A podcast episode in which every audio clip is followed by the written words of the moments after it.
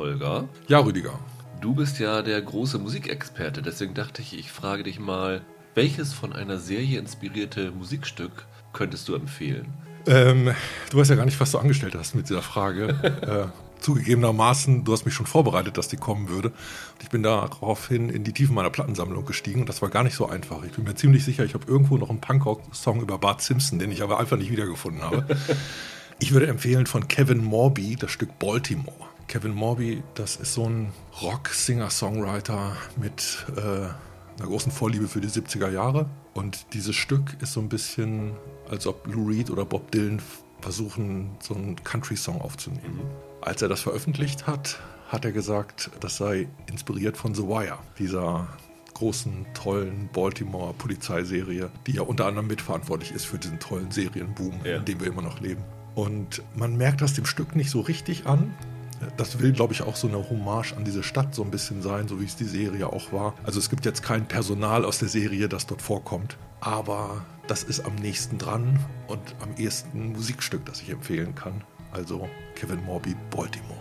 Also ich habe mir ja schon gedacht, dass du in was ganz Spezielles gehst. Deswegen habe ich gedacht, ich gehe mal sowas in was Populäreres rein. Ähm, bin dann auf erstaunliche Sachen gestoßen, die mir vorher nicht bewusst waren. Ich wusste zum Beispiel nicht, dass Peter Gabriels Games Without Frontiers tatsächlich von Spiel ohne Grenzen okay. inspiriert gewesen nee, das hätte ich auch nicht sagen. Nicht sehr bizarr. Und dass die Beatles aus dem Batman-Song den Taxman gemacht haben. Okay. Äh, fand ich auch sehr lustig. Ich glaube, der radiokompatibelste Song ist von Bastille, dieser Popband. Die haben einen Song namens Laura Palmer, also okay. von Twin Peaks ja. inspiriert, ja. rausgebracht. Der hört sich auch genauso an wie der große Erfolg, den Bastille damals hatte. Also den könnten sie, glaube ich, eins zu eins im Radio bringen. Ich habe mich dann aber entschieden für Amy MacDonald, diese schottische mhm. Singer-Songwriterin, die auch mal ein paar Chart-Hits hatte. Ja. Die ich finde eine sehr tolle Stimme hat. Und die hat einen Song geschrieben, der heißt The Rise and Fall. Da wurde sie nachher immer darauf angesprochen, dass das ja prophetisch war und den Aufstieg von Donald Trump vorhergesagt hat und sowas alles. Ja. Und sie hat dann gesagt, ja, aber inspiriert ist es eigentlich von House of Cards gewesen. okay, nicht schlecht. Ich hatte zwischendurch noch überlegt, das ist jetzt kein serieninspirierter Song, aber es gab mal einen Bandnamen, ausgerechnet von einer norddeutschen Band aus Quakenbrück, Cliff Barnes and the Fear of Winning. Okay. Cliff Barnes natürlich dieser Serienbösewicht oder Serienloser von Dallas, ja, ja. dem großen 80er-Jahre-Hit. Also es gibt wirklich viele. Also empfehlen kann ich auch, die äh, Band hast du mir mal empfohlen, Peter, Björn and John. Aha. Das ist eine schwedische, ne? Mhm. Ja, ja. Die haben einen Song geschrieben, What You Talking About. Und der ist inspiriert von Mad Men, von der Beziehung zwischen Peggy Olson und Don Draper. Okay.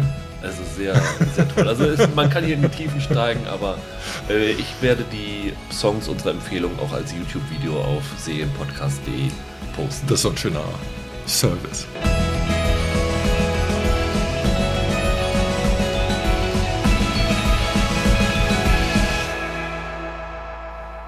Hallo und herzlich willkommen zu einer neuen Ausgabe von Serienweise. Mein Name ist Rüdiger Meier und ich begrüße ganz herzlich Holger Lübgemann. Einen wunderschönen guten Tag. Ja, wir haben heute, ich habe es glaube ich schon auf Twitter in einer Nachricht angekündigt, eine wieder besondere Folge vor. Wir haben ja damals bei Bingenweisheiten schon mal so eine Reihe gemacht, die besten Serien, die keiner kennt. Ich glaube, drei Folgen haben wir davon gemacht, wo immer verschiedene Kollegen Seriengeheimtipps vorgestellt haben. Und äh, in der Corona-Zeit, wo viele Serien gucken, habe ich gedacht, das holen wir mal wieder raus. Und auch gerade weil letzte Woche nach meinem vereinsamten Podcast tatsächlich einige sich bedankt haben, weil sie auf Years and Years oder Tales from the Loop gestoßen sind und die richtig super fanden. Von daher dachte ich, es ist vielleicht nicht schlecht, wenn wir nochmal so eine Empfehlungs- Runde machen. Ich muss wegen dieser Folge jetzt Osaks nachholen. Da hast mir jetzt auch wieder viel Zeit geklaut. Verdammt. Und ja, wir haben uns beide drei Serien rausgesucht. Wir haben, wissen beide noch nicht von dem anderen, was er rausgesucht mhm. hat. Ich habe auf jeden Fall zum Abschluss ein ganz, ganz großes Highlight dabei, was, glaube ich, wirklich niemand kennt, aber eine wegweisende Serie war, äh, was man sich, glaube ich, kaum vorstellen kann. Also ich bin da auch erst in der Recherche drüber gestolpert und hellauf begeistert. Mich hast du jetzt schon angeteasert. Ja. Also ich, ich bin gespannt. Wir werden das im Wechsel machen. Schreibt uns auch wieder gerne bei Twitter unter Serienpodcast oder per Mail an serienweise.web.de oder in den iTunes-Kommentaren eure eigenen Serienempfehlungen. Könnt ihr auch gerne immer bei serienpodcast.de unserer Webseite hinterlassen. Vielleicht auch Serien, die wir nicht auf dem Zettel hatten bisher. Und dann würde ich sagen, Holger, willst du deine erste Serie vorstellen? Ich tippe, sie kommt aus Südkorea. Ja, der Tipp ist richtig. Vielleicht muss ich überhaupt mit der Vorbemerkung anfangen. Ja. Ich glaube, koreanische Serien machen es vielen nicht einfach, dort einzusteigen. Und es gibt ein Klischee über diese Serien völlig zu Recht, dass das eigentlich so ein bisschen was für das Publikum von Boygroups ist. Ja. Also sehr romantischer Kram. Das ist es aber nicht nur. Netflix kauft unter anderem so viele koreanische Serien ein, weil sie hoffen, damit den asiatischen Markt zu knacken, weil in ganz Asien halt diese koreanischen Serien geschaut werden. Korea ist einer der großen Exporteure von Film- und Fernsehinhalten. Das als Vorbemerkung. Ja. Ich habe unter meinen drei Serien heute wirklich zwei koreanische dabei. äh, den Anfang würde ich machen mit Chief of Staff. Läuft bei Netflix. Ist das diese Designated Survivor äh, Remake? Nee, kann ich auch was zu sagen. äh, nee, das ist das nicht. Das ist eine Politdramaserie mit einem ähnlichen Hintergrund, wenn man so will. Also spielt in den Machtzentren der koreanischen Politik. Boy Wagwan ist, glaube ich, der Originaltitel, der übersetzt eigentlich Berater oder Helfer heißen sollte. Chief of Staff ist ein bisschen schwierig als, als äh, englischer Titel dafür. Grob gesagt kann man sich das als koreanische House of Cards Variante vorstellen.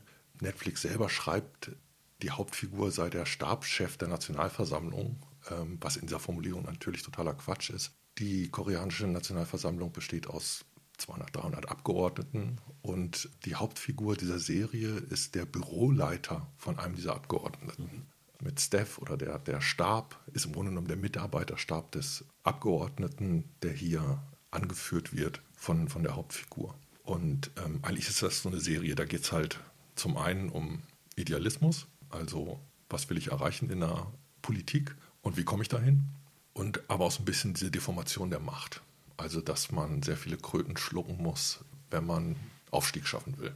Die Hauptfigur, Yang Tae-yoon heißt der, wird ziemlich charismatisch gespielt. Lee Jung-jae heißt der, der Darsteller. Der kann einem auch so ein bisschen bekannt sein. Korea ist ja eigentlich bekannt äh, so unter Filmfreunden auch für eine äh, richtig tolle Krimis, für eine richtig tolle Krimiwelle. Und ähm, da hatte er schon mal die Hauptrolle in einem Film namens New World. Es gibt auch so einen Arthouse-Thriller, äh, Das Hausmädchen, der lief sogar, glaube ich, in Deutschland im, äh, im Kinoverleih. Da ist, ist er auch, meine ich, die männliche Hauptrolle oder an Platz zwei. Und der spielt einen ehemaligen Polizisten, der zunächst bei einem unabhängigen Abgeordneten äh, Büroleiter wird, der so eine Art Mentor für ihn ist. Von da dann aber wechselt zu einem Abgeordneten der Regierungspartei und für den wird er dann zum Strippenzieher. Also das Ganze spielt so, die Hinterzimmer der Macht sind in dem Fall die Vorzimmer der koreanischen Abgeordneten aus der Nationalversammlung. Und mich hat die Serie dadurch überzeugt, dass die sehr dicht ist. Ich mag so Intrigen und Ränkespiel. Und ich mag auch Serien, die dialogstark sind. Und genau das kommt davor. Du hast hier ständig Gespräche, die ein bisschen wie Duellsituationen sind, weil Politiker untereinander oder die Strippenzieher der Politiker versuchen, sich gegenseitig auszuspielen. Also am Anfang geht es darum, dass dann der Abgeordnete Rede und Antwort stehen muss in irgendeinem Ausschuss, beziehungsweise sein Büroleiter.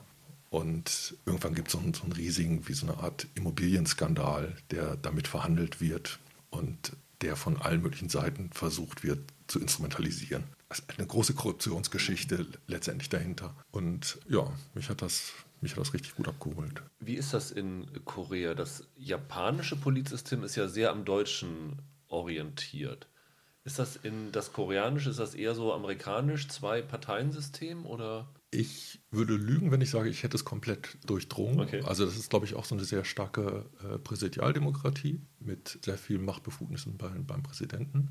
Diese Nationalversammlung ist gesetzgebend und das Interessante dabei ist, wenn die Gesetze nicht von der Regierung vorgeschlagen werden, dann reichen, glaube ich, zehn Abgeordnete, um quasi auch so äh, eine Abstimmung über einen Gesetzesentwurf in die Nationalversammlung mhm. zu bringen. Das ist auch ein Thema darin, dass ständig so Mehrheiten organisiert werden müssen. Das passiert dort oft äh, über die Medien. Also etwas wird als Skandal aufgedeckt und verknüpft mit einem neuen Gesetz. Und äh, dann gibt es eine öffentliche Empörung, meinetwegen. Das treibt dann viele Abgeordnete dazu, diesem Gesetz zuzustimmen. Und so arbeiten dann diese Abgeordneten selber mit so einer Skandalisierung von Politik, um ihre eigenen Ideen durchzubringen. Das ist ganz cool. Also. Es gibt ja zwei Staffeln mittlerweile, ja, zehn Folgen. Genau. Sind die beiden Staffeln gleich stark? Ich habe nach der ersten kurz ausgesetzt Ja. und habe dann später die zweite quasi nachgeholt und hatte an der zweiten so viel Vergnügen, dass ich mich gefragt habe, warum ich nicht direkt weitergeschaut hatte. So. Die wird immer packender. Diese Idee, Material gegen den politischen Gegner in die Hand zu bekommen, führt da zu so einer Art auch Ermittlung, wie so Detektivarbeit. Und daraus zieht die ziemlich viel Spannung. Dann ist dieser Büroleiter, der hat eine junge, aufstrebende Abgeordnete aus der gleichen Partei als heimliche Geliebte. Und die Serie kriegt einen ganz tollen, ja, wie so ein, wie so ein Shift hin, dass er als Figur manchmal so ein bisschen zurückgenommen wird und sie weiter in den Vordergrund gespielt. Das fand ich ziemlich toll. Irgendwann hat man das Gefühl, jetzt ist es fast so, als ob sie die Regie übernimmt. Das war sehr ungewöhnlich. Und der eigentliche Knaller ist aber dieser Abgeordnete, für den er arbeitet. Der will im Grunde genommen Justizminister werden am Anfang. Irgendwann hat er dann auch den Job, der ziemlich gut dafür da ist, Macht zu missbrauchen, indem man dann den Generalstaatsanwalt besetzen und hat und da jemanden nimmt, den man wegen anderen Sachen in der Hand hat und so. Super. Der wird gespielt von Kip Kapso, heißt der Darsteller. Und den finde ich genial. Dieser Politiker, das ist so ein, ach, so der liebe Onkel. Ne? Also ist jetzt nicht so ein Intrigen, machtbesessener Typ, so. Doch, aber hallo. Ja? Äh, ja, aber diese öffentliche Persona, der schaltet auf so ein anderes Image um, je nachdem, ob er im Hinterzimmer ist und die Leften ziehen muss und, und seine Wolfszähne zeigen, oder ob er vor die Presse tritt und äh, da so ein bisschen onkelhaft, fast naiv rüberkommt. Das ist so ein, so ein Kümmerer. So, so verkauft er sich so ein bisschen. Also irgendwie so Leute, die in Bayern auf dem Land 40 Jahre hintereinander Landrat sind. Entschuldigung, aber so stelle ich mir das vor. Als Figur in der Anlage äh, ist, ist er unglaublich doppelbödig und das ist ein Darsteller, der den hervorragend spielt. Ich habe recherchiert und der Typ ist wohl selber auch Schauspiellehrer. Ähm, der hat irgendeine Masterclass, äh, wo er junge Ja. Schauspieler ausbildet und das glaubt man sofort, weil das ist so ein Ritt auf der Rasierklinge. Also im, im Grunde genommen ist es ja auch ein bisschen das, was man Kevin Spacey bei House of Cards im Grunde genommen auch so äh, nachgesagt hat, dass er dieses, dieses doppelgesichtige, diesen Subtext, eine andere Agenda zu haben, als das, wie man, wie man nach außen auftritt, äh, ziemlich gut darstellen konnte. Bei ihm ist es hoffentlich nur auf der Leinwand und nicht im Ja, wahren Leben äh, aus, ne? ja. ja, Kevin Spacey, schweres Beispiel heutzutage. Aber also der Typ ist, das ist ein Auftritt, den, den würde ich äh, mit Oscars überhäufen, wenn er in einer anderen Kategorie unterwegs wäre. Du musst vielleicht nochmal den Hörern so ein bisschen die Hemmschwelle nehmen, weil die Serien sind ja alle nur auf Ja. Koreanisch mit Untertiteln äh, verfügbar. Ja. Ist das ganz easy zu gucken? Also es ist ja schon was anderes, finde ich, immer eine Sprache zu hören, wo man wirklich überhaupt nichts von mitbekommt. Also, also ob das jetzt so ein Koreanisch ist oder eine walisische Serie. Also, okay, ich sag mal, es gibt drei Hürden, die man nehmen muss. Das eine sind wirklich diese Untertitel. Ich finde, das ist eine Frage der Gewöhnung. Keine Ahnung, auch Dogma-Filme habe ich auf Dänisch mit äh, deutschen Untertiteln gesehen. Ich glaube, jeder von uns hat solche Untertitel-Filmerfahrungen in einer Sprache, die er nicht spricht. Da gewöhnt man sich dran. Das empfinde ich nicht als, als schlimm. Ich habe auch das Gefühl, dass die ganz gut untertitelt sind. Manchmal hat man das auch bei asiatischen Filmen, dass man denkt, ah, hier sind die Untertitel ungenau, weil ständig Sätze in der Luft hängen. Das habe ich hier bei den Untertiteln nicht gehabt, deshalb äh, finde ich, dass die, dass die ganz stringent gedacht sind. So. Dann ist es, das ist eine andere Geschmacksrichtung, diese koreanischen Serien. Also in Sachen Pathos oder auch Kitsch tragen die manchmal ein bisschen dicker auf, als wir Europäer das gewöhnt sind. Aber wenn du die Sprache nicht verstehst, wird das über die Musik vermittelt. Weil Pathos entsteht ja eigentlich erst durch, dadurch, dass sie irgendwie Dialoge haben, die so. Naja, ich habe ja die Untertitel. Ich weiß ja, was in dem Moment Ja. dann äh, gesagt wird. Das ist aber auch ein Gestus, mit dem sowas vorgetragen werden kann. Oder also, ne, da fallen schon mal Leute auf die Knie, um, äh, um Entschuldigung zu bitten.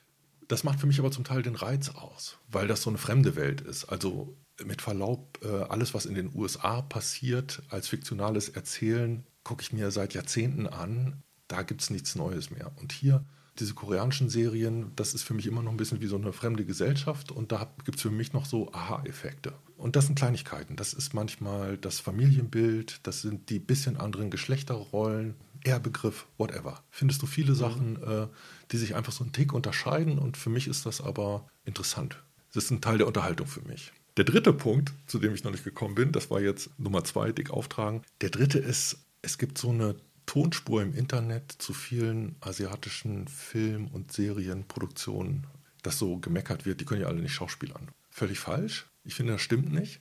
Wir müssen erst lernen, diese Gesichter zu lesen. Rassistisch überhöht äh, würde man immer sagen, die sehen ja alle gleich aus. Ne? Das ist so dieser Umgang der ja. unterschiedlichen Ättchen äh, miteinander. Nee, das stimmt nicht. Die sehen nicht alle gleich aus, so wie wir nicht alle gleich aussehen, obwohl äh, Asiaten das vielleicht von uns sagen würden. Man lernt mit der Zeit, diese Gesichter zu lesen. Und die Zeit muss man sich so ein bisschen nehmen. Ich habe es manchmal, dass ich in asiatische Serien ein bisschen schwerer reinfinde als in europäische Sachen, weil ich quasi als Zuschauer am Anfang so eine in Vorleistung gehen muss. Ich muss mich ein bisschen mehr darauf einlassen. Das ist nicht unbedingt so einfach wegzukonsumieren, mhm. obwohl die Serien selber das dann zum Teil sind. Und es ist jetzt ja vielleicht genau die richtige Zeit, nachdem Parasite den Oscar gewonnen hat und viele Leute, glaube ich, auf so Ganz genau. Korea aufmerksam ja. geworden ja. sind, sich das vielleicht mal auch in Serien zu Gemüte zu führen. Das ist kein Zufall, dass das in, in Asien so die führende Popkulturnation geworden ist. Das ist ein erstaunlicher Aufstieg. Aber äh, diese, diese Produkte, die strahlen so eine wirkliche Qualität aus. Und es gibt, es gibt viele Sachen, die was so allein ähm, die Gestaltung angeht oder das Fotografische, sehr viel besser sind als äh, das deutsche 0815-Fernsehen. Die haben da Kameramänner, die haben da äh, teilweise Bildideen. Jeder Vorspann ist, äh, ist aufwendiger und, und gehaltvoller inszeniert als äh, den Kram, den man hierzulande zum Beispiel mhm. vorgesetzt bekommt. Dann gehe ich mal wieder in das traditionelle Land zurück. Ja. USA. USA. Das ist meine erste Serie. Die ist, glaube ich, auch so die erste ist vielleicht so die massenkompatibelste, die ich heute auf dem Zettel habe. Okay. Und zwar handelt es sich dabei um die Serie Casual.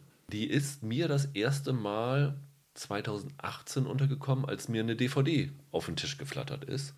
Und das tatsächlich eine DVD-Premiere war. In Deutschland ist die mhm. erste Staffel auf DVD rausgekommen, bevor sie irgendwo anders gelaufen ist. Ist eine Serie, die in den USA bei Hulu läuft. Hulu ist ja spätestens seit Handmaid's Tale allen geläufig, also ein Qualitätsproduzent. Also die Serie ist zu Ende nach vier Staffeln gegangen und alle vier Staffeln habe ich zufällig gestern gesehen. Gibt es mittlerweile bei Amazon okay. Prime. Und ich werde mir die, glaube ich, auch nochmal angucken müssen, weil irgendwo habe ich gesehen, sie sollen 2020 bei Amazon rausgehen. Ich habe jetzt kein genaues Datum gefunden, aber es kann sein, dass sie dann äh, den Anbieter wechseln. Jetzt will ich aber wissen, worum es geht. Ähm, ja, äh, Casual ist eine Comedy, geht um eine geschiedene Frau, gespielt von äh, Michaela Watkins, die ich letzte Woche hatte ich ganz kurz über Unicorn gesprochen. Die läuft bei Sky, also so eine be relativ bekannte Komikerin in den USA, war kurzzeitig mal bei Saturday Night Live im Ensemble, hat bei Unicorn die beste Freundin von dem Protagonisten gespielt. Und die ist hier geschieden und zieht dann zu ihrem Bruder, gespielt von Tommy Dewey, den man nicht so kennt, gemeinsam mit ihrer Tochter Laura. Und der Bruder hat eine Dating-App geschrieben, mhm. Snooger, heißt die. Und ja, im Grunde genommen ist halt, der Titel ist Casual. Es geht um, um Dating-Kultur heute, mhm. also Casual Dating. Und die Prämisse der ersten Folge ist relativ simpel. Sie kommen da dahin und alle probieren halt diese Dating-App von dem Bruder aus. Und sie hat noch in der ersten Folge dann einen One-Night-Stand mit einem Typen und äh, will sozusagen nur, um sich endlich von ihrem Mann zu lösen, einmal Sex haben, um ihn sozusagen loslassen zu können. Und am nächsten Morgen lädt der Bruder den One-Night-Stand zum äh, Frühstück ein und äh, freundet sich mit dem an, obwohl sie gar nichts mehr von ihm will. Und dann ist das so eine relativ nette Konstellation eigentlich. Mhm. Und ja, das ist, die ist super charmant. Also die Darsteller sind alle, äh, die sind nicht, also die haben alle ihre Abgründe und sind alle nicht perfekt, aber man verbringt dann doch gerne Zeit mit ihnen. Und ich finde, sie hat auch sowas über Dating dann doch was relativ äh, tiefgründiges zu sagen. Also von der Struktur klingt das für mich im Moment nach einer Sitcom. Ja, ist, ist das so, okay. genau. Vier Staffeln, wie gesagt, zwischen, ich glaube, acht hatte die letzte Staffel nur, die äh, mittleren haben, glaube ich, 13 Folgen, also auch relativ schnell Und dann so 25, 30 Minuten. Genau. Und ja, also es ist jetzt keine, keine Schenkelklopfer-Serie, aber, also nicht die ganze Zeit, ne, ist auch eine ganz moderne Serie, wo du keinen Lachtrack im Hintergrund hast, sondern ist halt diese Single-Cam, die wie ein Film inszeniert ist. Hatte damals in der ersten Staffel auch eine Golden Globe-Nominierung okay. als beste Serie. Und hat so ein paar interessante Leute, die so in Nebenrollen sind. Zum Beispiel die Mutter von den Geschwistern wird gespielt von Frances Conroy, die immer ja aus Six Feet Under Ja. und bei American Horror Story tauchte sie dauernd auf. Und in einer anderen Mutterrolle ist, ist sie Comedy-Fans, vielleicht ist die Mutter von Barney Stinson in How I Met Your Mother bekannt, die damals als Groupie mit den Rockbands umhergezogen ist. Die taucht dann immer mal wieder auf. Und ganz besonders interessant ist tatsächlich, dass als einer der Co-Produzenten Jason Reitman daran involviert ist, der ja Juno gemacht hat. Und der hat auch in jeder, also in den ersten drei Staffeln immer zwei Folgen inszeniert. Die Serie ist auch, sieht, sieht klasse aus, finde ich. Ein anderer Regisseur ist dabei Fred Savage. Der hat auch sehr viel inszeniert, der ja der Hauptdarsteller von Wunderbare Jahre ist, der Kleine, damals noch. Und basiert auf einem Drehbuch von einem gewissen Sander Lehman, der das aus seinem eigenen Leben quasi inspiriert worden ist, weil nach der Scheidung seiner Eltern hat er drei Jahre lang mit seiner jüngeren Schwester zusammengelebt und sie hat seinen besten Freund gedatet. So. Also ist nicht genau eins zu eins, aber schon Ich, sehr. ich dachte, darauf sein. Bruder hat eine Dating-App. Äh, genau, nee, das, das nicht. Aber ja, es ist halt, es ist, wie ich finde, eine sehr ehrliche Sitcom, die ist überhaupt nicht äh, abgehoben, ist sehr geerdet, hat, wie, wie gesagt, realistische Fi- Figuren, die nicht immer perfekt sind, die auch Fehler machen und Fehler machen dürfen. Und die Chemie der Darsteller ist einfach toll. Also es macht wirklich, macht, hat mir wirklich Freude gemacht, das zu gucken. Und in welche Richtung geht dieser Humor? Also ist das jetzt um Realismus bemüht oder eher äh, voll over the top? Das Nee, ist ja nee, immer so ein bisschen die Frage nee, ist, Sitcoms. äh, ist um, um Realismus bemüht, würde ich sagen. Also sie haben ab und zu mal schon ein bisschen, wenn es halt um Dating und geht es natürlich auch mal um Sex Mhm. und das ist dann schon ein in Anführungsstrichen krasserer Humor, aber ist jetzt nicht irgendwie American Pie mäßig. ja, dann bin ich ja dabei. Ich, find, ich fand, die, die, die erste Folge hatte gleich eine großartige Szene, womit sie mich äh, abgeholt hat. Dann äh, treffen die beiden Geschwister, machen alle ein Date mit, über diese Snooker-App und treffen dann auf Leute, mit denen sie überhaupt nicht kompatibel sind. Und der halt diese Dating-App erfunden hat, der trifft sich halt auch, sucht halt seine Dates über seine Dating-Apps. Und dann fragt er, man merkt er, das wird heute eh nichts mehr. Und dann sagt, erzählt er seinem Date, dass er diese App geschrieben hat. Und ich so, was? Dann äh, fingierst du den Algorithmus und so und alles. Und er geht da ganz locker drüber. Und dann gehen die beiden, also seine Schwester und er, zur Toilette und treffen sich da und lästern dann über ihre Dates. Und dann kriegen die beiden Dates das aber mit und sie verrät dann, ja, hier, der programmiert das und der, das geht gar, gar nicht. Und dann hauen die zusammen ab. Ja. Fand ich sehr, sehr schön. Also hat mir, hat Klingt mir gut charmant, gefallen. ja. Und die Tochter ist auch so eine sehr, weiß nicht, ist sie so, soll sie so 16, 17 sein vielleicht. Die ist auch schon recht weit für ihren Alter und ist dann auch relativ direkt mit ihrer Mutter und ist auch eine ganz gute Chemie. Also das hat mir überraschend viel Freude gemacht. Ist jetzt, äh, jetzt nicht die neue Mega-Sitcom, sonst wäre wär sie wahrscheinlich auch in Deutschland schon bekannter. Ähm, aber das ist wirklich jetzt für die Zeit gerade was Schönes zum Zeitvertreib, finde ich. Fliegt auf jeden Fall weit unterm Radar. Bin Deine- ich wieder dran? Deine Nummer zwei. Bin ich wieder dran. Ich habe es ein bisschen kürzer gemacht. Wir bleiben in Korea. Okay. Oh Gott, wie verkaufe ich diese Serie? Vagabond heißt die. 2019. Ich, ne, ich nehme an, auch bei Netflix. Auch bei Netflix. Die Hauptfigur ist ein Stuntman, Cha Da-geon. Dieser Stuntman hat einen Neffen. Ich darf die erste Folge, glaube ich, komplett spoilern, weil sonst kann man über die Serie nicht so Ja. viel erzählen. Dieser Neffe stirbt bei einem Flugzeugabsturz. Okay. Und dann geht es irgendwie darum, dass die Angehörigen, die Hinterbliebenen dieser Absturzopfer entschädigt werden sollen. Aber diesem Stuntman reicht das nicht. Der will genau klären, was eigentlich zu diesem Flugzeugabsturz geführt hat. Und der Typ ist so ein bisschen naiv, irgendwie sehr gutherzig und stur ohne Ende. Ähm, Und stur ohne Ende ist eine super Qualität, wenn man Sachen ermitteln und aufklären will. Und der kommt im Grunde genommen zusammen mit so einer jungen, sehr beflissenen Geheimagentin, Go Heri, gespielt von der wunderbaren Susie B., kommt dahinter, dass Informationen über diesen Flugzeugabsturz beim Geheimdienst ja äh, verloren gegangen sind und dass das Ganze eigentlich ein Terroranschlag war. Er steht dann die ganze Zeit als so der eine Querulant unter den Hinterbliebenen da, der sagt, äh, wir werden hier alle belogen und betrogen. Ähm, das stimmt so überhaupt nicht. Und dieser Flieger war irgendwie auf dem Weg nach Marokko und dann setzt er sich nach Marokko ab und versucht da dann irgendwie einer weiteren Spur nachzugehen. Im Prinzip läuft das darauf hinaus, es gibt eine riesige Geheimdienstintrige, da sind Rüstungskonzerne, da sind Lobbyisten, da sind oberste Stellen der Regierung mit verwickelt. Und ähm, das ist eine Actionserie. Im Mittelpunkt stehen halt der Stuntman und diese junge Geheimdienstagentin. Und das ist tolles Popcorn. Mir hat das richtig Spaß gemacht, ist total dicht. Manchmal ist das so wie, äh, ich habe mir aufgeschrieben, wie 24 ohne Folter und tickende Uhr. Dann bleibt natürlich eigentlich nicht mehr viel bei 24 oder 24. Aber in die Richtung geht das. Also äh, diese Action, man fühlt sich teilweise so in, in Jason Bourne oder sowas versetzt. Nur dann halt das Ganze süß-sauer, ganz klar asiatisch mit viel Prügel-Action. Ist das denn, also ich habe mir eben gerade nachgeguckt, 16 Folgen gibt es davon. Ist das eine abgeschlossene Serie, die mit den 16 endet oder soll da noch mehr kommen? Sie haben ein Ende, das Fragen offen lässt. Okay. Aber auch diese Serie ist von der Anlage wieder sehr doppelbödig. Also da gibt es die Hintermänner hinter den Hintermännern und die Intrige in der Intrige. Man hat ein, zwei Mal das Gefühl, jetzt ist doch eigentlich alles geklärt und wir haben noch nicht mal die Hälfte der, äh, der Staffel erreicht. Ja. Und dann wird die nächste Tür geöffnet und der Kram geht weiter. Wie lang sind die einzelnen Folgen? Ich hätte jetzt knapp über eine Stunde ge gesagt, okay, aber ja, es, es, gibt ja. in Korea oft so ein, so ein Serienformat, äh, das irgendwie bei 65 bis 75 Minuten liegt. Also äh, die ist eher lang.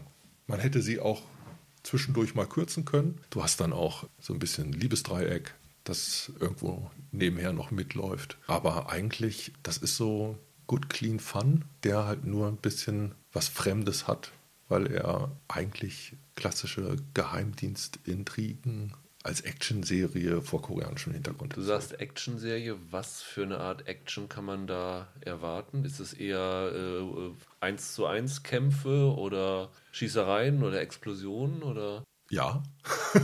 Also alles. Das oder ganze Streiche, es kommt alles vor. Es gibt eine Folge, die ist fast nur eine Verfolgungsjagd. Da geht es auf der Autobahn in Seoul ganz stark zur Sache. Dann hast du einen Teil, der in Marokko spielt. Da wird die ein oder andere Bombe gezündet. Du hast zwei, dreimal so Sniper-Aktionen. Die ziehen so alle Register, so, so ein bisschen. Ich mag sowas. Mir hat das wirklich Spaß bereitet. Also ich meine, Korea hat ja auch äh, großartige Actionfilme genau. schon auf dem, also im Kino schon produziert. Ne? Snowpiercer zum Beispiel. Genau, wenn du jetzt noch was von, von äh, Bong Joon-ho äh, nennen willst. Das ist technisch gut gemacht.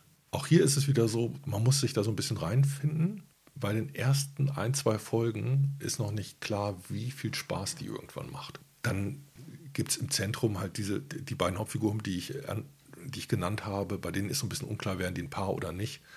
Und dann ist halt ein, ein Teil der Erzählung, der sich durchzieht, dass beide sich im Grunde genommen ihre Gefühle füreinander nicht einstehen können. Mhm. Das Klischeekram, ne? Kennen wir aus Dutzenden von Serien, aber trotzdem, das ist, ist äh, charmant gemacht. Und in diesem Fall ist es so das Gesamtpaket die ist so flott, die ist in ihren besten Momenten wiederum so gut und so überzeugend, dass das einfach echt Spaß macht.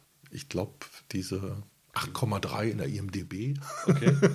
äh, hat sie jetzt nicht nur von Asiaten bekommen, sondern auch von anderen Leuten, die da mal sich rein verirrt haben. Klingt gut. Also ich glaube, da muss ich mal reinschauen. Also so wenn du brauchst ein bisschen Sitzfleisch, bis dieser Moment kommt, an dem es wirklich interessant wird und, und so ein Sog entwickelt und sich reinzieht. Es gibt eine Folge, da ist, ist das Team quasi eingeschlossen in der äh, koreanischen Botschaft äh, in Marokko. Und draußen lauern irgendwelche Teams, äh, die dann stürmen wollen. Auch so eine klassische mhm. Actionfilmsituation. Das ist super, das macht Spaß. Und jede Menge fiese Lobbyisten dabei und drei, vier, fünf Parteien, die ja. alle miteinander noch verfeindet sind und jeder versucht, jedem zu überrumpeln. Und was ich ganz witzig fand, ist diese Figur des Stuntman, bei dem im Grunde genommen so vorausgesetzt wird, okay, der muss in den Filmen ständig kämpfen, also ist er auch richtig gut darin.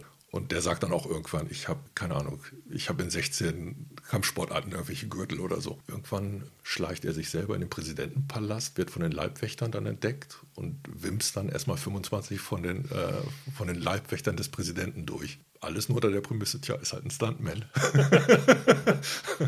da können halt die Special Forces nicht gegen anstehen. Also eine echte Männerserie. Nee.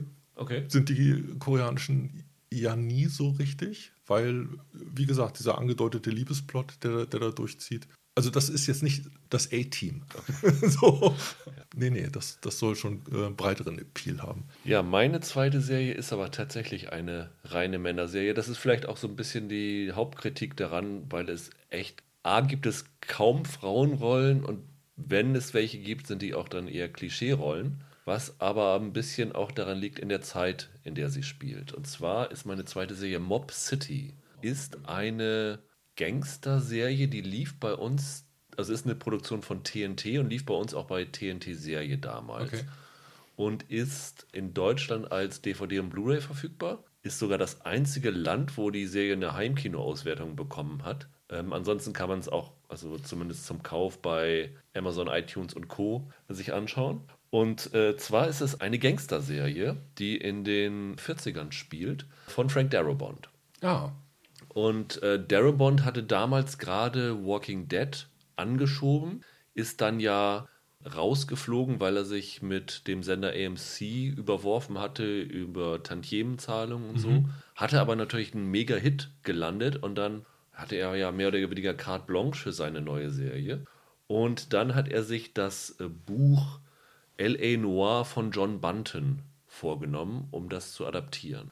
Und in dem Buch geht es ja im Grunde genommen um das Duell zwischen dem Captain der LAPD, also das ist das Los Angeles Police Department, gespielt von Neil McDonough. Das ist so ein äh, Platinblonder, den kennt man aus ganz vielen äh, Filmen und Serien als so meistens Bösewicht. Zum Beispiel bei Suits war er ja so ein Anwalt, der ihn versucht hat, in die Parade zu fahren. Ähm, und der legt sich mit der Mafia an. Und zwar in Person von bekannten Namen wie Mickey Cohen, Bugsy Siegel, äh, Bugsy Siegel, hier gespielt von Edward Burns. Er ist so ein bisschen so ein Schönling, der irgendwie nie so richtig den Durchbruch gemacht hat. Ja. Ironischerweise hat er nach, dem, nach dieser Serie noch eine eigene Gangster-Serie angestoßen. Public Morals war auch bei TNT, ist auch unterm, unterm Radar gelaufen. Und äh, diese Serie hier, Mob City, hat tatsächlich nur sechs Folgen Okay. gekriegt. Dann hat der Sender sie eingestellt. Ähm, die Kritiken waren gar nicht so schlecht. Die Zuschauerzahlen waren wahrscheinlich nicht zufriedenstellend. Und die Serie muss auch relativ teuer gewesen sein, weil sie schon eine ja, sehr tolle Ausstattungsserie ist. Ne? Du hast dann halt die ganzen Autos, die du aus den 40ern hast und die Inneneinrichtung. Und dann kommt noch dazu, dass in Rückblenden immer so die Vorgeschichte in den 20ern erzählt wird, wie, wie die klein waren. Das heißt, sie mussten dann auch noch eine zweite Zeit irgendwie schaffen. Okay. Das ist natürlich dann nicht ganz günstig. Ist diese Serie jetzt super toll? Wahrscheinlich nicht. Aber sie bedient halt genau was, was ich sehr mag. Also ich bin ein Riesenfan von äh, Die Unbestechlichen, dem äh, Costner-Connery-Film. Ich habe damals LA Confidential geliebt und so diese Gangster-40er-Geschichten finde ich eigentlich immer toll. Selbst, ich konnte selbst hier Dick Tracy noch was abgewinnen. Und ich finde, sie haben hier einen ziemlich guten Cast zusammengekriegt. Also die Hauptfigur wird gespielt von John Bernthal, den hat Darabont von Walking Dead mitgenommen, ist mittlerweile so auch durch Punisher so ein Actionheld Ja, ja. gewesen. Der hat ja auch so ein ganz kantiges Gesicht, das gut in die Zeit reinpasst. Und der spielt hier einen äh, Polizeibeamten, der so ein bisschen zwischen den Stühlen hängt. In der ersten Folge macht er noch so einen Auftrag, in Anführungsstrichen, für die, für die Mafia, ist aber trotzdem eigentlich eher einer von den Guten. Milo Ventimiglia ist dabei, der eigentlich so als Schöni auch gut in diese Zeit passt. Der spielt so einen aalglatten Anwalt von Mickey Cohen. Burns habe ich schon erwähnt. Äh, du hast unter anderem hier äh, diesen Robert Knepper, der hat bei Prison Break so einen ganz fiesen gespielt. Der spielt diesen Sid Rothman, also basierend auf dem realen Harry Rothman, der so ein Hitman von Mickey Cohen war. Und äh, vielleicht für Succession-Fans ganz interessant, Jeremy Strong, der da bei Succession ja den ältesten Bruder Kendall spielt, der da gegen den Vater intrigiert. Der spielt halt ein äh, Mitglied der Mob Squad, die angeheuert wird, um die Mafia einzudämmen. Und hat jetzt Darabont ähm, das Ding nur geschrieben oder auch inszeniert? Nee, Darabont hat tatsächlich vier Folgen inszeniert von den sechs, also die ersten drei und die letzte. Und er war sogar an den ersten beiden Folgen alleiniger Autor und in der letzten hat er sich die Autorenschaft mit David Leslie Johnson geteilt. Also er war schon ziemlich involviert in dieser Serie, muss man schon sagen. Also äh, ich glaube, die Zuschauer kennen den ja auch so ein bisschen für nostalgische Historienstoffe. Ne? Also Ja. diese King-Verfilmung Genau. mit Green Mile und noch stärker die Verurteilten. Ja. Das ist ja so ein richtiger Publikumsliebling geworden über die Jahre. Die spielen ja letztendlich auch von einem ähnlichen historischen Hintergrund, Ja. zumindest 50er Jahre Ja, oder 40er. ja. Ne? Und es gibt übrigens äh, auch eine Verbindung zu 24 hier. Gregory Itzen, der äh, damals ja den Präsidenten gespielt hat bei 24 Ja. einmal, der spielt hier den Bürgermeister von Los Okay. Angeles. Und ja, also wer so auf diese Ära steht und sich so gerne mal so Gangster-Sachen anguckt, der kann da nicht viel falsch mitmachen. Also das ist, ist unterhaltsam. Ist wie gesagt, ist jetzt nicht so, also ist meilenweit von Untouchables oder sowas entfernt, den ich mir ja jedes Jahr einmal angucken kann, allein schon wegen dem genialen Morricone-Soundtrack. Also da, Soundtrack-mäßig hier, gibt es schon ein bisschen äh, Schwächen, aber ist solide gemacht. Also finde ich so, als, als Geheimtipp ist das schon, schon echt in Ordnung. Meine Nummer drei? Deine letzte, ja. Meine Nummer drei. Ähm, ich habe es quasi auch aufsteigend geordnet. Okay. Meine Nummer drei ist eine britische Serie, die zum großen Teil in Japan spielt. Giri Haji heißt sie. Okay, Äh, das ist ja jetzt. Pflicht Schande ist der Titel, unter dem Netflix sie Ja. ausgestrahlt hat. Auch von 2019 sind acht Folgen, a 55, 60 Minuten. Und dass Briten daran da involviert sind, auf die Idee kommt man erstmal nicht, weil die erste Folge zum großen Teil in Tokio spielt. Die eigentliche Hauptfigur ist ein japanischer Polizist, ein Kommissar, Kenzo Mori, gespielt von einem Takehiro Hira. Den muss man meiner Meinung nach nicht kennen. Der Okay. hat zwar irgendwelche japanischen Samurai-Filme gespielt, aber ist nach meinem Dafürhalten und ich gucke viele japanische Filme eigentlich keine große Nummer. Den haben sie aber super besetzt. Der hat so eine Ausstrahlung wie so der mittlere Clint Eastwood, würde ich sagen. Und die ganze Serie ist geschrieben worden von Joe Barton. Der hat ein paar Folgen von, von Humans geschrieben. Also der, der britischen Adaption von dieser schwedischen Real, Genau. Real Human. Genau. Und der hatte auch mal einen Netflix-Film iBoy mit äh, Maisie Williams. Ansonsten hat er noch nicht so richtig viele bekannte Sachen gemacht. Bis jetzt halt äh, Pflicht Schande kam.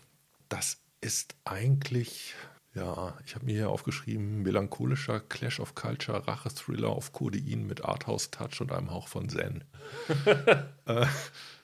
Also wer darauf steht, Wer darauf steht, ganz genau. geht sofort an Fernseher. Dieser japanische Kommissar, dem wird nahegelegt, doch nach London zu reisen, um seinen eigentlich seit einem Jahr tot geglaubten Bruder Yuto aufzutreiben, der dort wohl gesehen wurde. Dieser Yuto hat nämlich vor einem Jahr in Tokio ein äh, Mitglied der Yakuza getötet. Und jetzt muss der große Bruder den kleinen Bruder im fremden London finden. Und gleichzeitig tobt in der Tokioter Unterwelt so ein Machtkampf äh, zwischen den unterschiedlichen Yakuza-Banden. Das ist so ein bisschen der Hintergrund. Und im Grunde genommen gibt es dann in Tokio einen Folgemord, der aufgeklärt werden will und in London auch. Dadurch wird auch die äh, Londoner Polizei verwickelt. Und die erste bei der Londoner Polizei, die sich diesen Mori genauer anschaut und was der dann da jetzt eigentlich macht, ist Kelly MacDonald. Sarah heißt die Polizistin, die sie dort spielt. Jetzt auch in der neuen Staffel von Line of Duty wird sie dabei sein, glaube ich. Ja, genau, genau, hatten wir schon mal. Und dieser Yuto, der in London untergetaucht ist, der wird dort, das wird über, über Rückblenden so ein bisschen aufbereitet, der Leibwächter einer britischen Unterweltgröße, äh, gespielt von Charlie Creed Miles. Aus Wild Bill kennt man den vielleicht, ein richtig toller Nebendarsteller. Also eine echte Type und der hat auch hier einen tollen Auftritt. Also der wirkt so ein bisschen tump, so ein bisschen bauernschlau und der lässt sich von seinem Leibwächter halt so ein Japan-Floh ins Ohr setzen. Also der fängt dann plötzlich an mit Ehre und ja, macht, macht im Grunde genommen diesen, den schweigsamen Asiaten zu seinem wichtigsten Berater. Ist diese Serie denn auch auf Englisch und Japanisch? Das ist das Tolle. Die ist teilsynchronisiert. Okay, also das Englische haben sie synchronisiert und das, Japanische Englische gelassen. haben sie synchronisiert, Okay. das Japanische gelassen. Das macht in dem Fall halt auch Sinn, weil die ganze Zeit damit gespielt wird, dass zwei im Raum äh, nicht kapieren, was die anderen beiden in einer anderen Sprache erzählen. Und man kann die auch komplett mit Untertiteln im Original gucken. Das macht keinen Unterschied. Das verstärkt vielleicht noch diese Fremdheitserfahrung aus der anderen Richtung. Das Ding ist, ist super. Die ist echt cool. Auch da ist es so, dass die erste Folge finde ich, finde ich sehr getragen. Es gibt so ein eigenes Tempo japanischer Filme. Und man hat hier einen englischen Regisseur, der im Grunde genommen und, und einen Autor, der wie so eine, so eine Hommage, glaube ich, ans japanische Kino machen wollte und das aber eigentlich mit den Mitteln einer britischen Gangsterserie. Und das fängt irgendwie exotisch an und dann holen sie das Ganze nach Hause, nämlich nach London. Durch diese, äh, diesen Kommissar, der dann in London äh, seinen Bruder sucht. Auf der Suche nach seinem Bruder begegnet er unter anderem dieser, dieser Polizistin. Zwischen denen entspinnt sich eine ganz interessante Beziehung. Ich finde oft, dass angedeutete Liebesbeziehungen in Serien ziemlich missraten, mhm. Dass man selten das Gefühl hat, hier agieren Erwachsene. Das ist in dem Fall nicht so. Diese beiden Figuren sind in dem, was, was sie sagen, wie sie sich verhalten, in diesen Äußerungen angenehm erwachsen. Mhm. Dieser Mori äh, ist eine ganz, ganz ungewöhnliche Figur. Der wirkt so ein bisschen zurückgenommen, ein bisschen eingeschüchtert durch diese Fremde. Und das Ganze hat so ein Maß an, an Subtilität, das man selten sieht. Ihm haben sie einen ganz schönen Kontrapunkt verpasst. Bei den Nachforschungen in der, in der Londoner Unterwelt gerät er an ja, so einen Halbjapaner, also mit japanisch-britischen Eltern, der sich in beiden Sprachen bewegen kann, den Stricher Rodney. Und dieser Rodney, fantastische Figur. Super. Also ich möchte ein Spin-off nur über Rodney haben. Rodney äh, ist süchtig und feuert ziemlich viele provokative Einzeiler raus. Extrem unterhaltsam, sehr, sehr toll gespielt. Also ähm, das Ding liefert einfach. Das es sind ist, das nur ist acht dicht. Folgen, ne? Es sind nur acht Folgen. Auch da gibt es manchmal, das passt vielleicht nicht zu dem, was ich bisher gesagt habe, hat das Ganze später einen kleinen Tarantino-Touch. Es gibt ein, zwei Prügelszenen, die sind ein bisschen heftiger.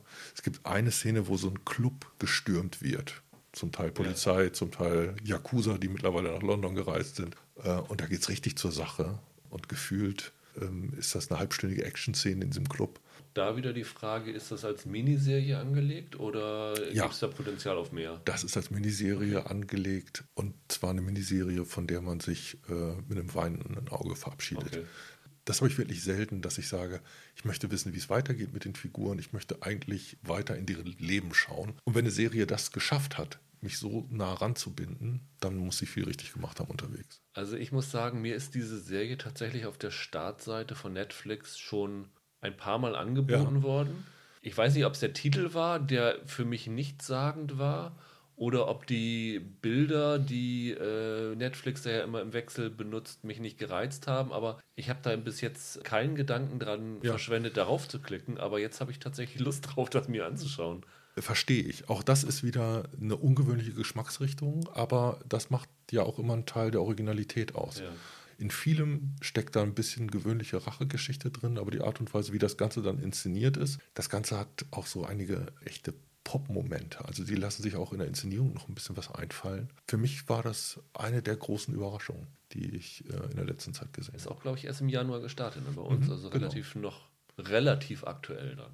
Ich habe einen anderen guten Freund und wir haben uns zufällig über die Serie unterhalten, ja. weil er da auch äh, hängen geblieben ist und das war ein, ein Abend der Schwärmereien. Wir okay. waren beide sehr zufrieden. Also bin ich gespannt. Also da hast du mich tatsächlich, wenn ich die Zeit mal finde zwischen den ganzen neuen Serien gucken, werde ich da auf jeden Fall mal reinschauen. Tada! Ja, jetzt, jetzt kommt meins. Meine Serie ist überhaupt nicht neu, sondern sie stammt von 1997, ist aus Großbritannien und heißt Brass Eye. Also okay. Brass, B-R-A-S-S.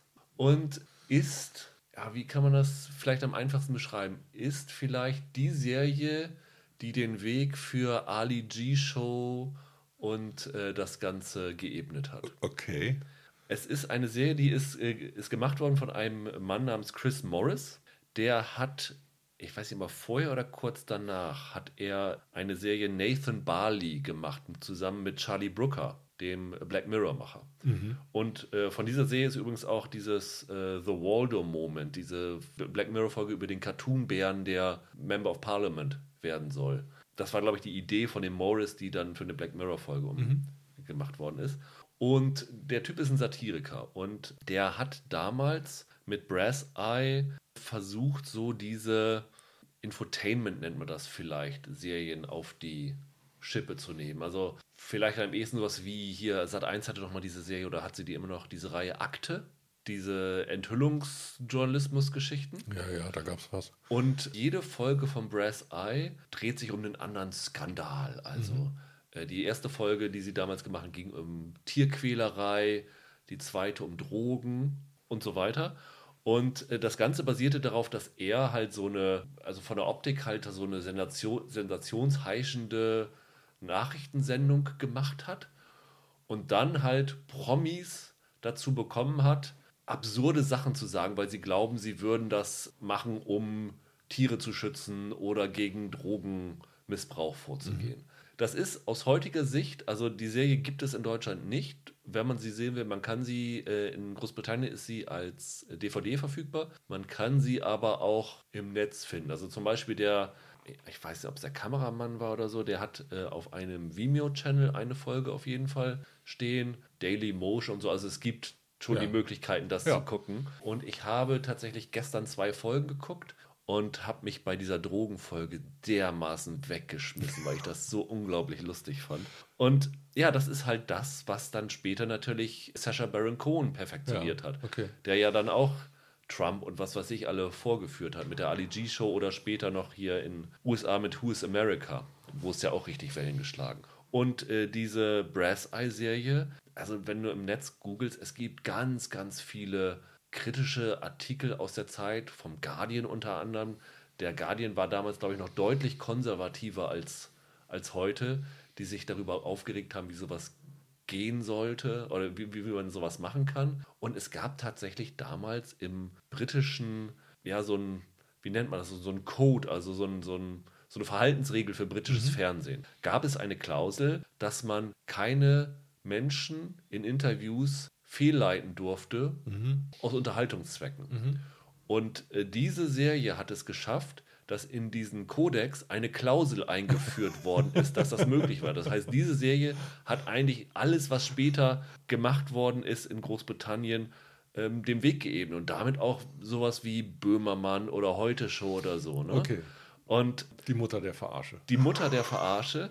Die Serie ist, gilt heute als wirklich bahnbrechende, wegweisende Serie. Wenn du heute, sie haben zum 20. Jubiläum 2017 gab es sehr viele Artikel, die darüber Okay. referiert haben, äh, wie gut die war. Aber damals gab es extrem viel Gegenwind und alle haben sich darüber aufgeregt und die Serie sollte dann auch äh, schnell wieder eingestellt werden. Hat dann auch nur im ersten Schritt sechs Folgen bekommen. Und als dann diese diese Serie eingestellt worden ist, hat der Chris Morris hat dann Briefe geschrieben, unter anderem an Nelson Mandela und geschrieben, ich muss das im Original vorlesen, As you may have heard, my series Brass Eye has been pulled from the schedule by Channel 4. You may not be aware that during your time in prison, Michael Great, der Programmchef von Channel 4, led the campaign to keep you inside.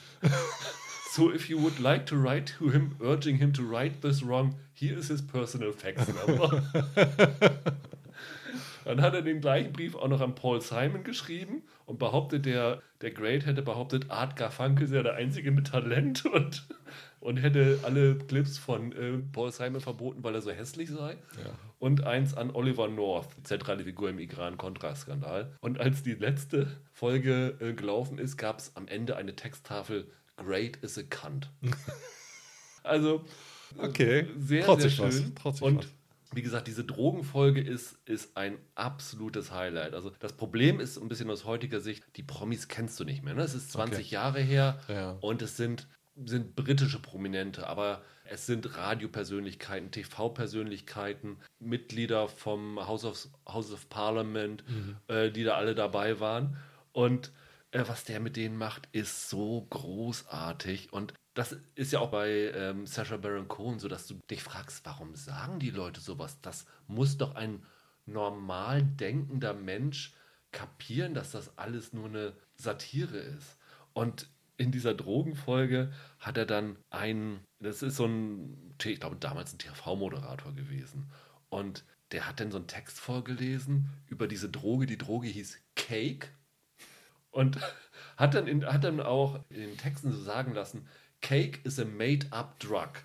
Also auf Deutsch, Cake ist eine erfundene Droge. Und hat aber behauptet, It is not made up from plants, but from chemicals.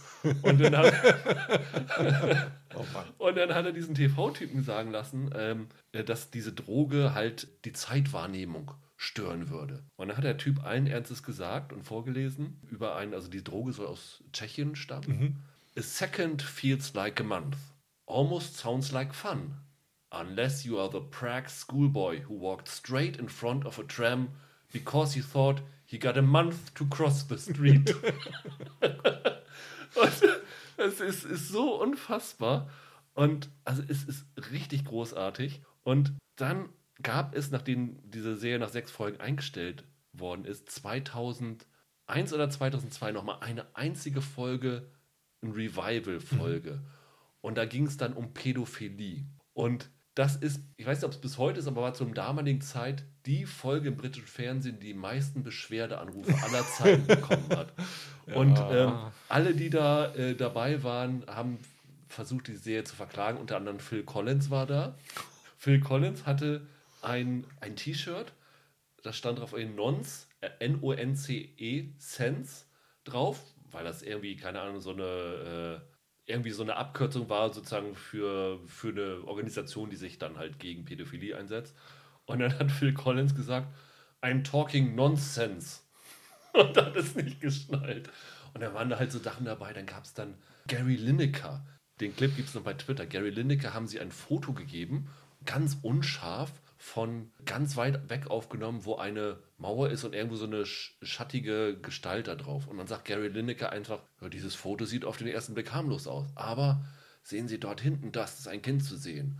Und wenn Sie dieses Foto Pädophilen zeigen, dann fallen Sie dieses Foto an. Und du denkst, ey Jungs, denkt doch mal nach. Und äh, das ist als Mediensatire halt unfassbar gut. Und das Bizarre ist halt, das funktioniert für heute ja auch. Ja. Ne? Wenn du diese ganzen Promis siehst, die sich vor den Karren von irgendwelchen Organ Organisationen spannen lassen und glauben, was Gutes zu tun und nichts hinterfragen, äh, die dann irgendwie, keine Ahnung, auch Verschwörungstheorien teilen und so. Und also das ist ja heute auch noch so. Wie oft wird Sachen, werden Sachen hinterfragt, die du irgendwo liest? Sei es dann auch bei Facebook irgendwelche Fake News oder irgend sowas. Und das ist halt eine Serie, die ist 23 Jahre alt, bevor das alles raus war. Die hat das alles ein bisschen vorhergesehen und ist wirklich unfassbar gut. Also die hätten mal damals schon eine Trump-Folge machen sollen. Ja, angeblich soll Trump in einer Folge auch dabei sein, kurz oder zumindest angedeutet werden.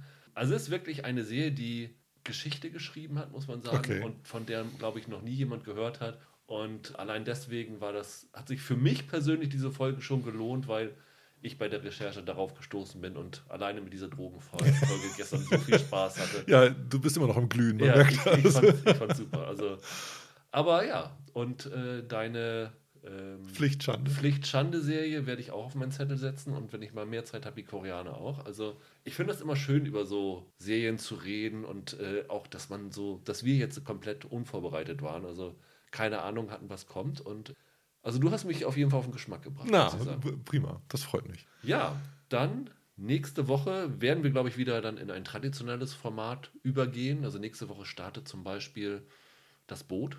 Nächste Woche startet die dritte Staffel Killing Eve in Omu bei Starsplay. Also wer sich für unsere oder für meine letzte Folge des Years in Years das Probeabo gemacht hat, äh, guckt die dritte Staffel Killing Eve nochmal mit. Wobei, ich sag mal, der Abwärtstrend von dieser unfassbar genialen ersten Staffel setzt sich ein bisschen fort, aber kann man immer noch gut schauen.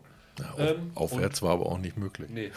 Also irgendwas werden wir nächste Woche schon finden, über das sich ausführlich reden lässt. Bis dahin viel Spaß mit unseren Tipps vielleicht und ja, bleibt tapfer in der Quarantäne. Hoffentlich ist es nicht mehr allzu lange. Macht's gut. Passt auf euch. Ciao.